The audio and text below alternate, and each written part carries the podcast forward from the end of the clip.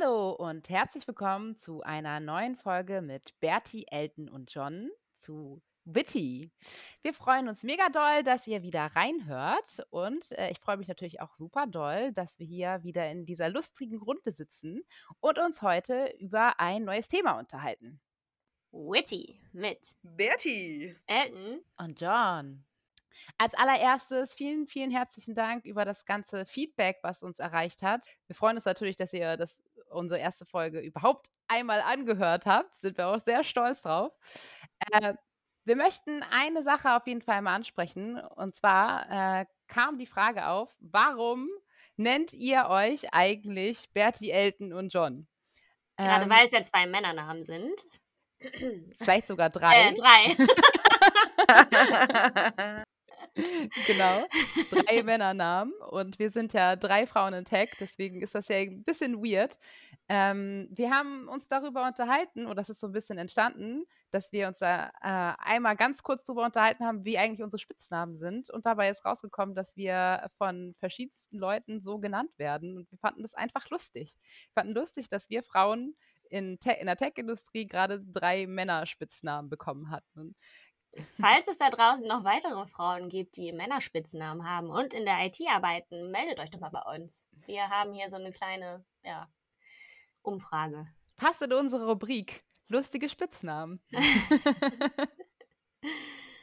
Heute haben wir das Thema Role Models. Wir haben uns jeder ein Role Model rausgesucht und uns überlegt, warum wir dieses Role Model vorstellen möchten. Aber äh, bevor wir damit starten, würde ich ganz gerne an Ellen übergeben. Die hat sich nämlich eine Einstiegsfrage für uns überlegt. Genau, das ist so ein bisschen unser neuer Anfang für neue Folgen, wo es so ein bisschen off-topic oder auch in-topic, ähm, on-topic, wie auch immer, darum geht, irgendwie eine Frage zu beantworten, die ihr vielleicht interessant findet. Und meine Einladungsfrage an euch beide und auch an mich wäre heute, was war unser erster Job? Bei mir war es nämlich zum Beispiel so, dass meine Eltern es sehr geschickt gemacht haben. Wir, die hatten ja beide ähm, sechs Kinder und wir haben kein Taschengeld bekommen, beziehungsweise nur so ein Alibi-Taschengeld von einem Euro die Woche und mussten dann unser Taschengeld mit Arbeiten aufbessern.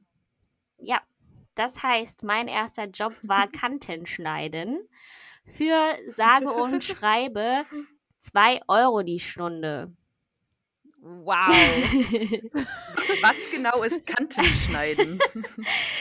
ähm, das, da schneidet man Gräser, die an Stellen ah. wachsen, wo der Rasenmäher nicht rankommt. Also die richtig beschissene Frickelarbeit wo man teilweise einfach, also ja, manchmal hätte ich die Schere einfach gerne in den Boden geworfen.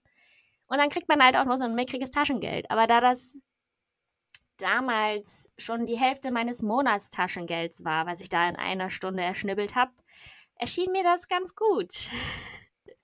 Also ich hoffe, ihr habt in eurem ersten Job besser verdient als ich. Was war denn deiner, Bertie? Puh, nicht, nicht ganz so rückenlastig Hard Work. Aber also der allererste Job, wenn man das so sehen will, meine Mutter hat früher bei uns in der Grundschule, war sie so Turnlehrerin hat so Turnkurse für Kinder gegeben, ne? So ein bisschen, bisschen rumrennen, Fischer, Fischer, wie tief ist das Wasser, bisschen über Geräte springen, ähm, so sowas.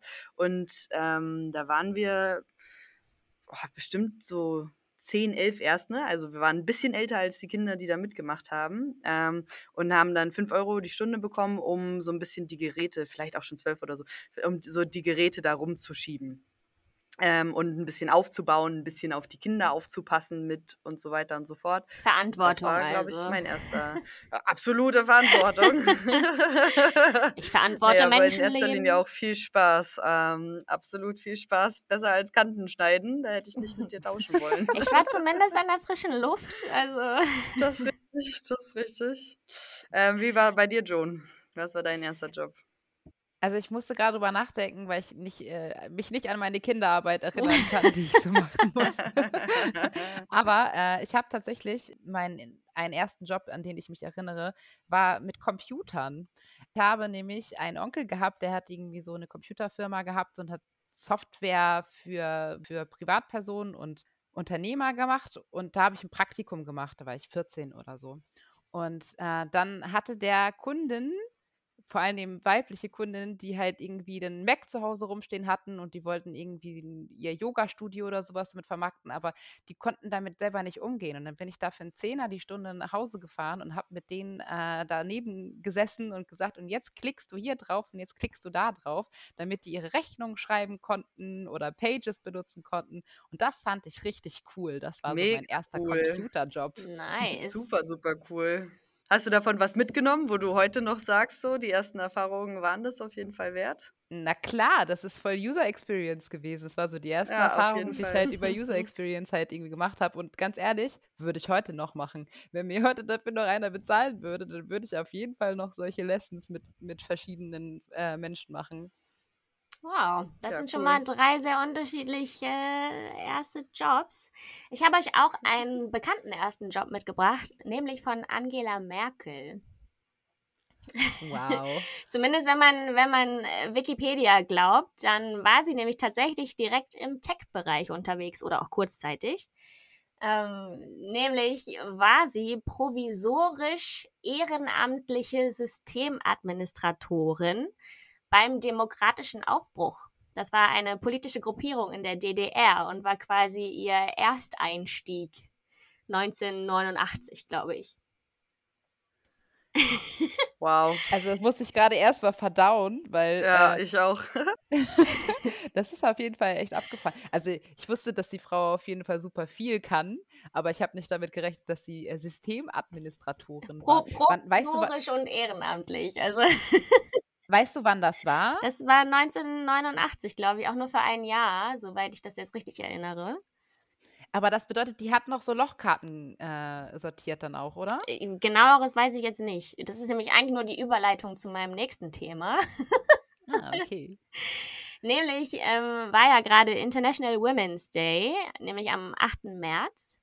Der wurde gegründet 1921 und zwar tatsächlich, um die Rolle der Frauen in der sogenannten Februarrevolution zu ehren. Damals waren nämlich vor allem Bäuerinnen, Arbeiterinnen und auch die Ehefrauen von Soldaten auf die Straße gegangen und hatten dann für diese Revolution gewirkt. Das ist dann ähm, 1921 der Grund gewesen, warum überhaupt dieser International Women's Day gegründet wurde. Und ich habe an dem Tag nämlich einen ganz interessanten LinkedIn-Beitrag von Dom Dawson gelesen, den ich jetzt einfach mal zu meinem Besten geben würde. Sehr interessant.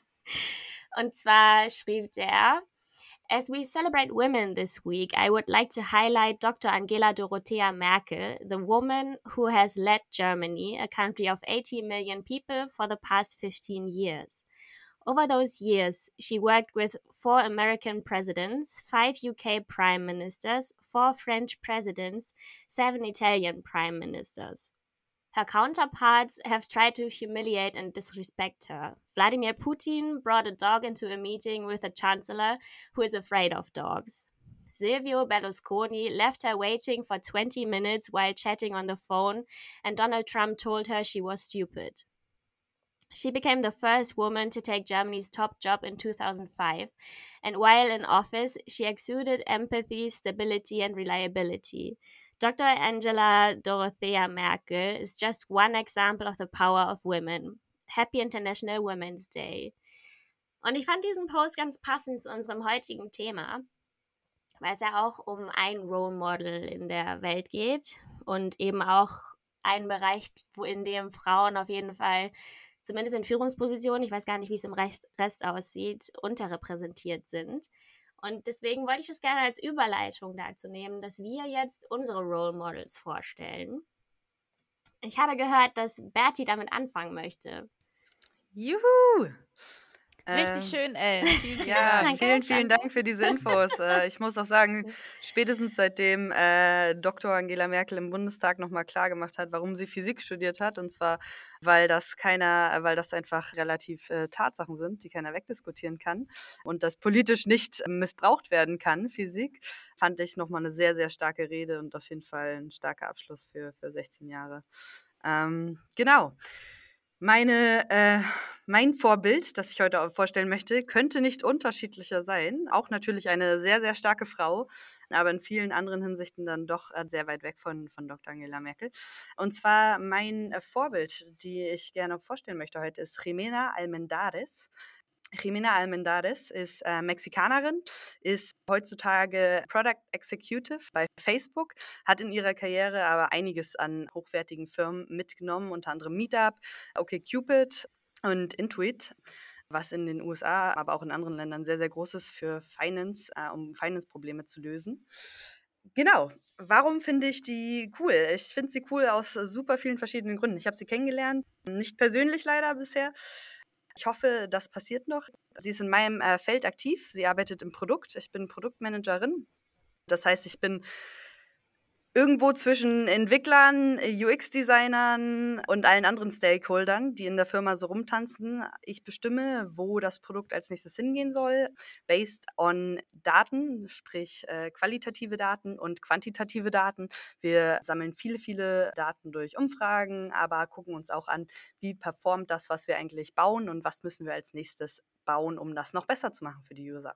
Das ist Product Management in a nutshell.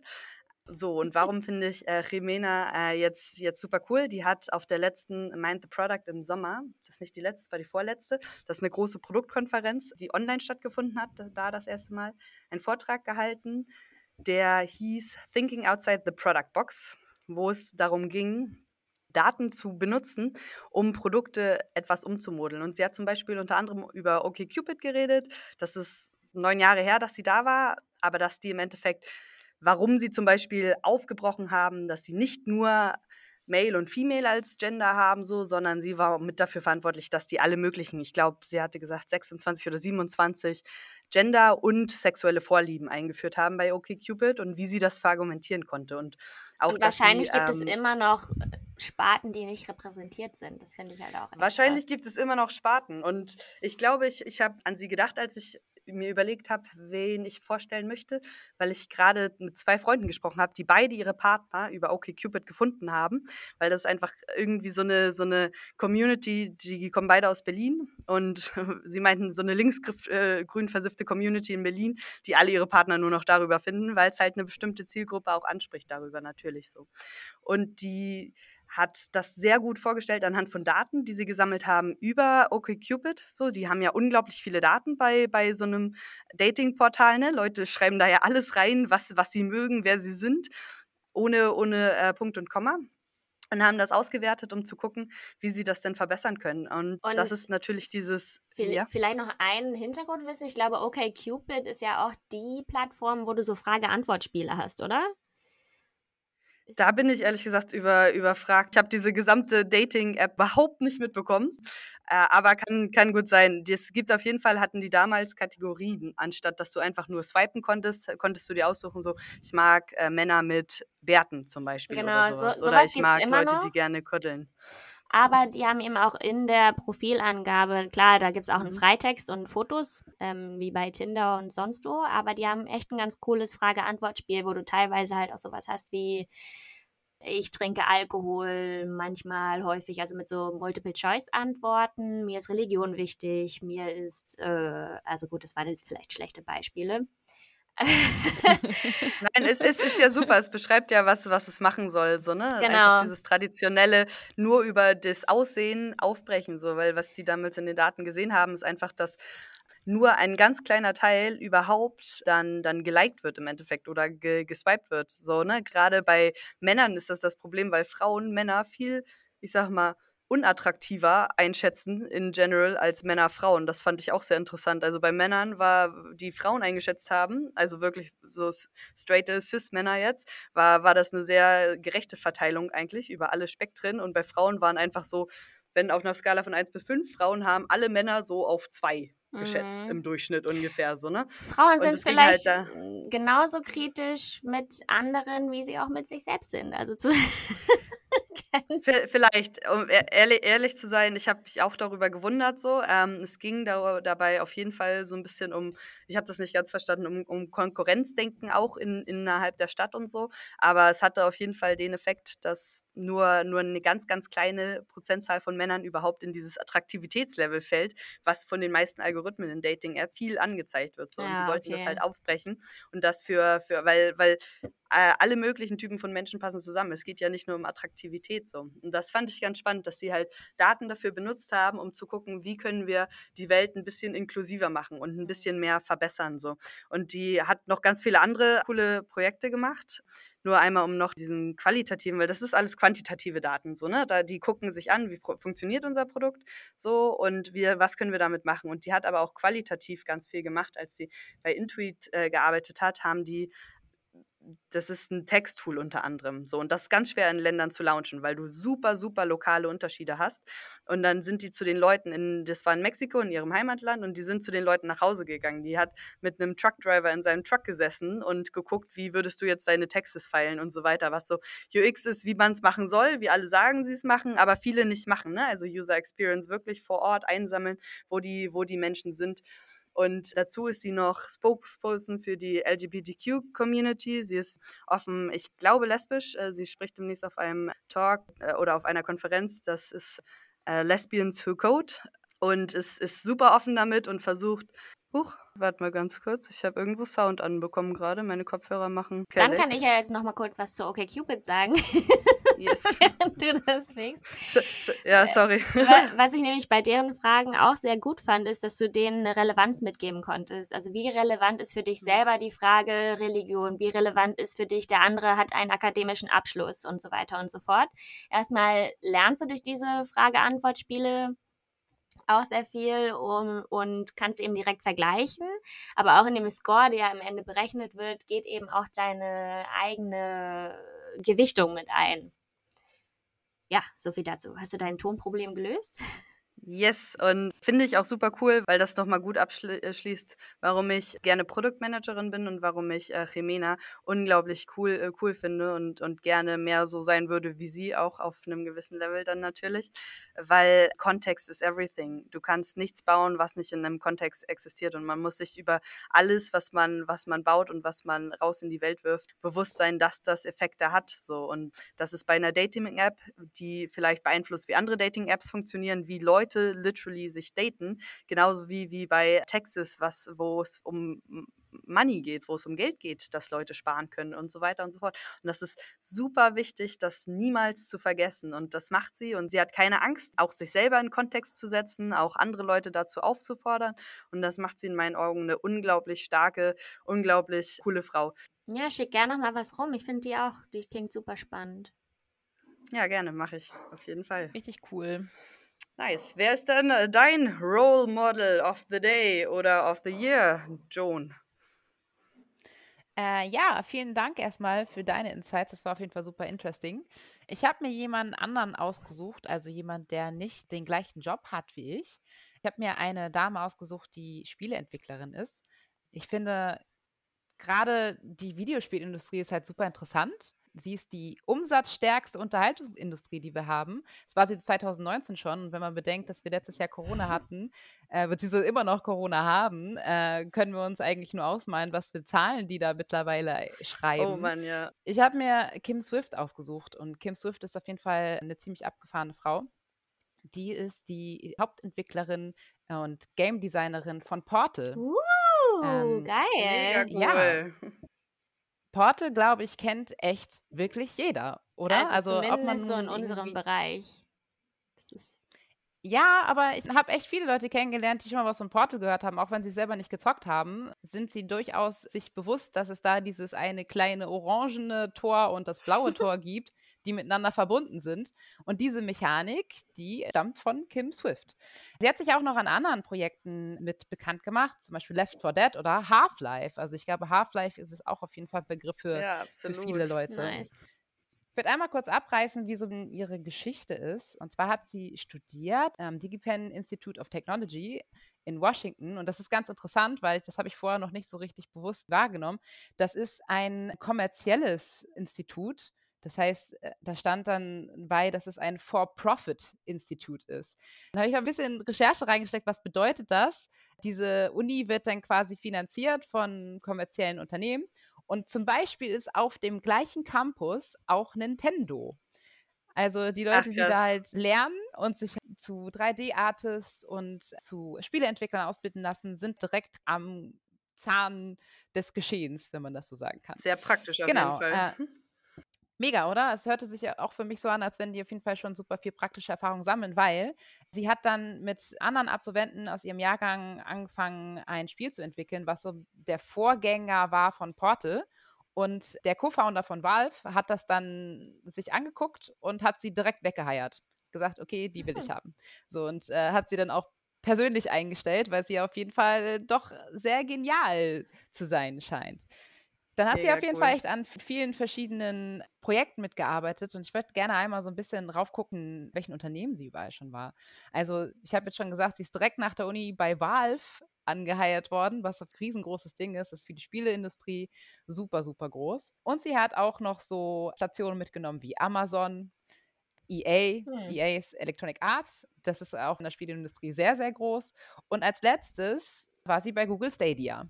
Das heißt, sie hat eigentlich alle großen wow. Player einmal mitgenommen und wow. sie ist tatsächlich überall dann irgendwann die Direktorin gewesen von den Games. Also sie ist die gewesen, die dann letztendlich die gr großen Entscheidungen auch getroffen hat. Ja, ich finde, Kim Swift ist eine wahnsinnig beeindruckende Frau in einer Industrie, die doch auch echt sehr schwierig ist. Weil ich weiß nicht, ob ihr da schon mal was von mitgekriegt habt. Gerade die Spielindustrie ist bekannt fürs Crunchen. Ja, absolut. Das heißt, Crunchen, ich, ich kenne diesen Begriff auch hauptsächlich eigentlich aus der Spieleindustrie. Da wird dann ein Release-Date für das Spiel angegeben, weil die ganzen Spieler sind schon total hyped, dass das neue Game rauskommt und dann muss das eingehalten werden. Und dann werden da Tag- und Nachtschichten gemacht, damit diese, dieser Termin eingehalten werden kann. Und teilweise nicht nur Wochen, sondern Monate lang. Ja, absolut. Die Leute werden ganz schön verbrannt in der Regel, oder? Gaming-Industrie genau. ist schon, schon schwierig. Also es ist auch, also ist natürlich für viele Entwicklerinnen ein Traumjob, auch irgendwas mit 3D-Art äh, zu machen und sowas. Äh, aber es ist grundlegend eigentlich echt ein Knochenjob. Ja, absolut. Krass, dass sie das trotzdem so so lange dass, hat. Ja, genau das, ey. Und dass sie auch, auch da Director einfach ist dann in vielen Stellen, ne? Und ähm, ja, mega. so hochgearbeitet hat. Und ich muss noch einmal kurz sagen, dass ich es super witzig finde, dass sie Kim Swift heißt. Mhm. Das ist ja ungefähr der geborene Developer-Name als äh, mit, mit Swift Schon, einfach als, als einer der Programmiersprachen, die gerade äh, super im Trend liegen und überall angewendet werden eigentlich. Sehr schön. Ja, also vielen herzlichen Dank, Kim Swift, für all die Beiträge, die du in der Gaming-Industrie geleistet hast. Uhu. Würde gerne einfach mal weitergeben. Ellen, wen hast du dir denn ausgesucht? Genau, ich habe heute Ada Lovelace für euch mitgebracht. Die ist eigentlich, ist sie schon ein bisschen hyped und jeder nennt sie als erstes und eigentlich so ein bisschen übergenudelt quasi. Ich würde sie aber trotzdem gerne erwähnen, weil ich eine Sache doch echt beeindruckend finde. Man sagt nämlich von ihr, dass sie das erste Computerprogramm der Welt verfasst hat, bevor es aber eigentlich den ersten Großrechner überhaupt gab. Also ich werde da später in den Daten nochmal genauer drauf eingehen. Aber daher finde ich sie nämlich sehr beeindruckend. Man muss aber ein bisschen was über ihre Vergangenheit wissen. Also weil ausschlaggebend für den Geist und Pionier-Mentality, die sie an den Tag gelegt hat, ähm, waren nämlich ihre Mutter und ihr Vater. Die haben sich nämlich fünf Monate nach der Geburt von Ada tatsächlich direkt wieder getrennt.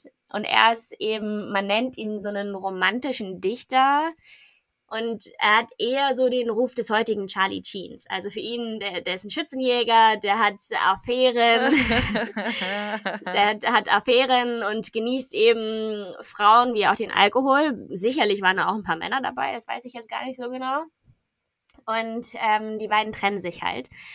Und daher achtet die Mutter eben in der Bildung der kleinen Ada darauf, dass sie auf gar keinen Fall irgendwelche kreativen Einflüsse hat. Und wenn dann eben nur sehr kontrolliert. Also sie hat beispielsweise gemalt, durfte das aber nur mit Lineal, Zirkel und Winkelmaß machen. Ähm, weil sie eben überhaupt nicht wollte, dass sie auf irgendeine Weise in die Poesie abdriftet. Also abdriften, abdriften in ähm, Gänsefüßen. Genau, und äh, legt deshalb Fokus auf Wissenschaft und Mathematik, um sie eben davor zu bewahren, damit sie nicht in die Untugend ihres Vaters reingerissen wird, quasi. Und es sorgt dann natürlich dafür, ich, die haben sich sicherlich auch massenweise gestritten. Ähm, der einzige kreative Einfluss war dann noch der Musikunterricht, der da irgendwie mit reingekommen ist. Und das förderte Ada aber natürlich. Ne? Und mit zwölf war sie dann tatsächlich so weit, dass sie vorhatte, ein Buch über das Fliegen zu schreiben. Und auch da muss man wieder sagen, achso, geboren ist sie nämlich 1815 in London. Ne, sie möchte mit zwölf, das ist dann 1827, ein Buch über das Fliegen schreiben. Und der erste Motorflug findet wohlgemerkt aber erst 1903 statt.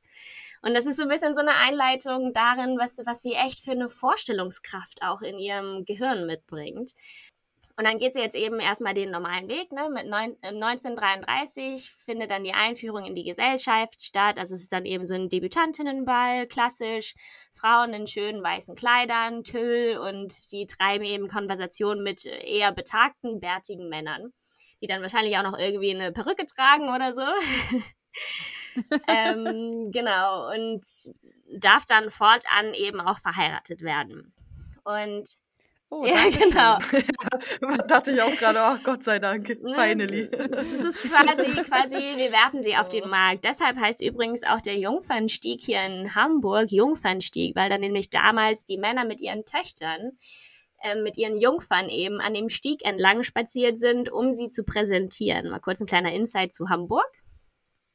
Naja, zurück, zurück zu dem Debütantinnenball. Das verspricht eben auch bei Ada Erfolg. Ähm, die ist ja mehr oder weniger intelligent, also ob das jetzt wirklich ausschlagkräftig war, wissen wir ja nicht. Ähm, sie heiratet aber auf jeden Fall einen Adligen und gebärt ihm auch drei Kinder, was halt zu den damaligen Umständen auch schon sehr krass war, dass es auch dreimal gut überlebt wurde. Verstorben ist sie dann tatsächlich irgendwann an Krebs. Aber sehr viel wichtiger für ihre Karriere war nämlich eine Bekanntschaft, die sie auf diesem Debütantinnenball ge getroffen hat. Da lernt sie dann nämlich Babbage kennen. Das ist ein Mathematiker und Erfinder. Und im Vergleich zu einigen anderen Männern, ich habe ja einmal ein Beispiel, das, das bezeichnet, auf was für ein Widerstand oder nicht Misstrauen, aber so ein bisschen so, ach ja, dieses belächelt werden als Frau, sie eben auch getroffen ist zu der Zeit. Das ist nämlich von De Morgan, den werden einige Mathematiker oder auch Informatiker kennen. Der sagte zum Beispiel Folgendes. Und zwar, the very great tension of mind which they require, they ist in diesem Fall eben geistige, wissenschaftliche Denkprozesse, is beyond the strength of a woman's physical power of application. Also, dass Frauen eben einfach aufgrund ihrer körperlichen Institutionen gar nicht dazu in der Lage sind, solche Dinge zu begreifen. Sowas, so welchen Dingen ist sie natürlich auch begegnet, aber in diesem Babbage hat sie dann eben tatsächlich einen lebenslangen Mentor und auch Freund gefunden, weil er sie eben nicht nur belächelt hat. Genau. Und er hat nämlich tatsächlich auch an so einer Rechenmaschine gearbeitet. Während die sich kennenlernen, ist diese Erfindung von der Rechenmaschine auch schon in Arbeit und kam eben vor allem daher, dass der industrielle Wachstum es eben wich immer wichtiger machte, schneller und fehlerfreier zu rechnen. Fun Fact hier ist, dass die geschätzte Rechengeschwindigkeit von dieser Maschine, die er gebaut hat, drei Minuten für 20-stellige Multiplikationen vorausgesagt war. Aber gut, das ist mal eben, um, um die Geistesgänge von Ada, die wir jetzt gleich kennenlernen, nochmal in Relation zu setzen. Gebaut wurde die Maschine von Babbage übrigens nie, weil er hatte zwar Fördermittel, die umgerechnet tatsächlich zwei Kriegsschiffe hätten finanzieren können. Ich muss mal kurz rülpsen. Das müssen wir rausschneiden. also, Finde ich nicht. also er hatte Förderungen, die in der Höhe zwei Kriegsschiffen gleichzusetzen waren. Und ähm, gebaut wurde die dann aber nicht, weil er sich nämlich mit der Regierung überworfen hat. Also es, es sagt schon sehr viel über diesen Babbage aus. Naja, Ada war aber einer der wenigen, die eben diese Maschinen zu verstehen wussten. Dementsprechend waren die eben auch sehr viel im Diskurs. Und er hat es irgendwie nur so, also er hat sich zwar schon mit ihr darüber ausgetauscht, aber das, was ich so rausgefunden habe, war, dass er irgendwie nicht so ganz ihr da Zugang gewähren wollte. Und er hat dann nämlich einen Vortrag gehalten über diese Rechenmaschine und ein Italiener wiederum hat einen italienischen Aufsatz darüber verfasst, den sie dann genommen, übersetzt ins Englische und um ihre eigenen Notizen übersetzt hat. Da macht sie eben auch sehr revolutionäre Dinge. Also sie hat das Ganze eben, diese Art und Weise, wie sie diese Maschine funktioniert, in Programmcode übersetzt und benutzt da eben auch so Bausteine, die wir jetzt auch benutzen. Also Befehle, Verzweigungen und Schleifen. Noch bevor es eben überhaupt, keine Ahnung, eine Form von Computercode oder Programmcode überhaupt gab. Ein Problem dabei ist so ein bisschen, dass, dass niemand versteht, was sie da vollbracht hat. Aber so ganz verloren war ihr Wissen dann zum Glück nicht. Also ich meine, wir reden ja heute noch über sie und auch die mathematischen Argumente fanden zumindest Anerkennung. Aber ein, warum sie mich so beeindruckt, ist eben, dass sie so ein revolutionäres Vorausschauen beweist. Und zwar zum Beispiel damit, dass Menschen eben dazu in der Lage sind, Maschinen nicht nur beizubringen, mit Nummern zu arbeiten, sondern eben mit beliebigen Symbolen und irgendwann eben zum Beispiel auch so weit, dass Maschinen auch Musik komponieren könnten. Und hallo, ich meine, wo sind, sind wir jetzt? Ich, wie lange können unsere Algorithmen Musik komponieren? Und sie war damals schon so weit, so weit vorauszudenken. Ich finde das super interessant, weil das geht so ein bisschen in die Richtung, was ihre Mutter ja eigentlich nicht wollte, dass sie so super kreativ arbeitet. Aber eigentlich ist das ja die äh, Königsdisziplin. Ja. Ne? Äh, technisches Wissen zu haben ist auf jeden Fall cool, weil das irgendwie so das Handwerk ist. Aber man muss letztendlich kreativ denken, um damit halt irgendwie auch was Revolutionäres auf die Beine zu stellen. Das ist auf jeden Fall echt Ja, genau, genau. Und ja, sie hat eben auch die Grundsätze eines Algorithmus entdeckt. Ne? Sie hat einen Input, der irgendwie verarbeitet wird und generiert dann eben irgendeinen deterministischen Output. Ich meine, heute gibt es ja auch nicht deterministische Sachen, aber irgendeinen definierten Output. Also etwas nehmen, was damit machen und was anderes produzieren und rauswerfen. Und was ich halt noch wichtiger finde, ist, dass sie nicht nur, also ihr waren nicht nur die Möglichkeiten bewusst, die diese Maschine hat oder haben könnte in Zukunft, sondern sie hat auch an die Grenzen von Maschinen ähm, gedacht, und zwar Folgendes gesagt. The analytical engine has no pretensions whatever to originate anything. It can do whatever we know how to order it to perform. Also wir können einer Maschine einfach alles beibringen, von dem wir wissen, wie wir es ihr verständlich machen. Und sagt dann Folgendes als Einschränkung. It can follow analysis, but it has no power of anticipating any analytical relations or truths. Was ich auch wieder auch super beeindruckend und dis diskussionswürdig finde. Also. Ja, absolut. Absolut. Gerade in, in heute, heutzutage mit Machine Learning, Artificial Intelligence, wo man das ja versucht aufzubrechen, so, ne? wo man das ja versucht zu, zu umgehen, so ein bisschen. Äh, spannend. Ja, und deswegen ich weiß nicht, ich kann einfach nur, wenn ich an sie zurückdenke, was heißt zurückdenken? Ich kenne sie ja natürlich nicht, aber wenn ich über ihre. Damals mit Ada. wenn ich jetzt über ihre Lebzeit nachdenke, dann weiß ich nicht. Also ich finde es echt einfach nur beeindruckend, was für ein, eine Vorstellungskraft sie hat und ja auch, was für Widerständen sie begegnet sein muss, belächelt worden sein, irgendwie schwierigeren Zugriff, Zugang zu Bildung. Gut, ich meine, da war ihre Mutter dann die, die Helfs Helfstragende, die ihr da den Zugang gewährt hat, höchstwahrscheinlich. Und auch wieder ein Thema, das wir in der ersten Folge hatten, dass du auch Menschen in deinem Umfeld brauchst, die dich äh, irgendwie unterstützen in dem, was du denkst und dir zuhören und mit dir diskutieren, damit du vorankommst. Ja. Absolut, ey. Ja, das ist auf jeden Fall auch echt nochmal ein super Thema, was wir nochmal besprechen sollten. Was sind so die Leute, die uns auf jeden Fall nochmal gefördert haben, die uns auf den richtigen Weg geschickt haben? Ja, definitiv. Richtig cool. Absolut, ey. Auch super, super spannende Fakten über, über äh, Ada. Ich meine, der Name ist bekannt. Ich glaube, jeder, der irgendwie mal mit Informatik und Frauen in Berührung gekommen ist, ist, äh, hat diesen Namen schon mal gehört. So, Fun Fact ist ja auch, du hattest ja vorgeschlagen, auch für den Namen dieses Podcasts, Adas Podcast, der war leider schon vergeben. Das sind ein paar Frauen aus den USA, die machen, die machen auch was ganz Cooles so, aber das ist auf jeden Fall schon, schon eine Person, die, die kennt man. Das war aber ein super cooler, cooler Beitrag zu Ada und zu ihrem, ihrem Leben so und was sie eigentlich geprägt ja, hat. definitiv. Ja, sehr gerne.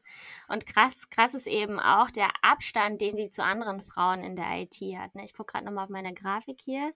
Sie stirbt und dann dauert es nochmal so 65 Jahre, bis die nächsten bekannten Frauen in der IT überhaupt auftauchen. Und noch viel später wird der erste Computer, also hier 1941, überhaupt in Form eines Großrechners erst umgesetzt. Also es ist mega abgefahren, was sie da für, für einen Vorsprung hatte. Das ist super beeindruckend. Aber das ist mir schon ein paar Mal aufgefallen, gerade in der, in der Geschichte der Wissenschaft, wie häufig doch tatsächlich die Theorie für Computer sehr, sehr viel früher schon vorgelegt wurde, bevor es überhaupt in, technisch in der, wir technisch in der Lage waren, das umzusetzen. Ja, definitiv, definitiv. Ja, absolut. Ich meine, in einem selber müssen Dinge ja auch schon erstmal ein bisschen arbeiten, bevor man Sachen angehen kann. Und ne, das ist ja nur im Kleinen und im Persönlichen. Selbst da braucht es ja schon Zeit, bis man Sachen umsetzt. Und das ist dann bei größeren Sachen, wo man natürlich auch noch mehr von externen Faktoren abhängt, noch krasser. Also auf jeden Fall super geil, dass die sich nicht hat abbringen lassen. Und ich finde es auch immer noch interessant, dass das eigentlich von ihrer Mutter alles so ein bisschen kam, ne? was man ja vielleicht auch nicht erwarten würde, gerade so in der Zeit, dass das so Bildung, Bildung von der Mutter gepusht wird und auch, dass dieses Kreative so von der Mutter unterdrückt wird und so und nicht vom, ja. vom Vater, vom damaligen Charlie Sheen. Ja, ich und ich denke mal, sie hat dann einfach, einfach in Anführungsstrichen, ihrem kreativen Geist mit Grundlage von ihrem wissenschaftlichen Wissen eben über solche Dinge dann Ausdruck verleihen können. Ja, cool. Subi.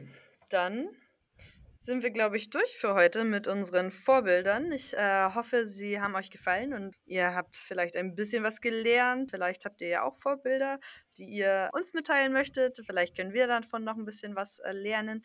Generell haben wir uns euer Feedback auf jeden Fall super doll zu Herzen genommen. Und mit euch spreche ich jetzt nicht mit Elton und John, sondern äh, mit euch Zuhörern. Äh, ja, vielen, vielen lieben Dank nochmal fürs Reinhören, fürs Feedback geben. Die ersten Reaktionen äh, haben uns äh, sehr gefreut, dass, dass ihr uns zuhören mögt. Freut uns. Äh, wir hoffen, ihr bleibt dabei. Einiges Feedback war auf jeden Fall, dass äh, wir uns vielleicht ein Kernthema raussuchen sollten, äh, jede Folge und darüber sprechen. Das hatten wir eh geplant. Die erste Folge war natürlich mehr vorstellen und gucken, wie wir auch so harmonieren. Diese Folge hatten wir Role Models als äh, Thema. Weitere Themen, die kommen, werden sich auf jeden Fall um Jobs in der IT drehen, um unsere Jobs auch drehen, um Networking, haben wir ja schon gesagt, Leute, die einen beeinflussen oder inspirieren, um Studiengänge, was gibt es auch für verschiedene Studiengänge, was gibt es für verschiedene Unternehmensmodelle, in denen man arbeiten kann, vielleicht auch Stichwort Gründung, wie ist es im Ausland zu arbeiten arbeiten und so weiter und so fort. Da kommt auf jeden Fall noch einiges, äh, was wir auch spannend finden. Ihr könnt uns natürlich auch folgen. Elton, ja, nämlich auf verschiedensten Kanälen. Also erstmal haben wir einen Instagram-Account, der heißt Bertie Elton John. Bertie Elton und John. Darüber müsstet ihr ihn eigentlich finden. Und da kriegt ihr eben schon vorher so ein paar Teaser, ein paar Insights und so weiter und so fort. Da veröffentlichen wir nur nicht die tatsächlichen Podcasts. Sie findet ihr nach wie vor auf YouTube. Da war ja auch schon die Pilotfolge. Ähm, der Kanal heißt auch Bertie Alten John. Und das Ganze ist aber zusätzlich auch auf Spotify. Genau, wir, wir werden euch die Links nochmal veröffentlichen und posten, aber es ist eigentlich alles unter Witty oder Bertie Elton John zu finden. Folgt uns! Yeah! Ja, abonniert uns, gebt uns ein Like. Hier unten in den Kommentaren. Ring, ring, ring, ring, ring. Nach unten, weirdly. Gewinne, gewinne, gewinne. Eine neue Runde, eine neue Wahnsinnsfahrt. und hinterlasst uns weiterhin äh, Feedback. Wir haben absolut versucht, die Aufnahmequalität äh, zu verbessern. Wir haben einiges gemacht, neue Mikros, wir haben äh, kleine Boxen gebaut und uns da reingesetzt, aber wenn es immer noch nicht super ist, äh, lasst uns das gerne wissen und wir werden da weiter dran feilen. Sehr gerne. Wir hoffen, dass interessante Facts für euch dabei waren und wir euch ein bisschen ja, Jemand hat Luft geholt. Inspirierend. ich dachte, das warst du selbst. ich würde sagen, Leute, äh, vielen Dank fürs Reinhören und wir hören uns beim nächsten Mal. Ciao, Tschüssi. ciao. Bis nächstes Mal.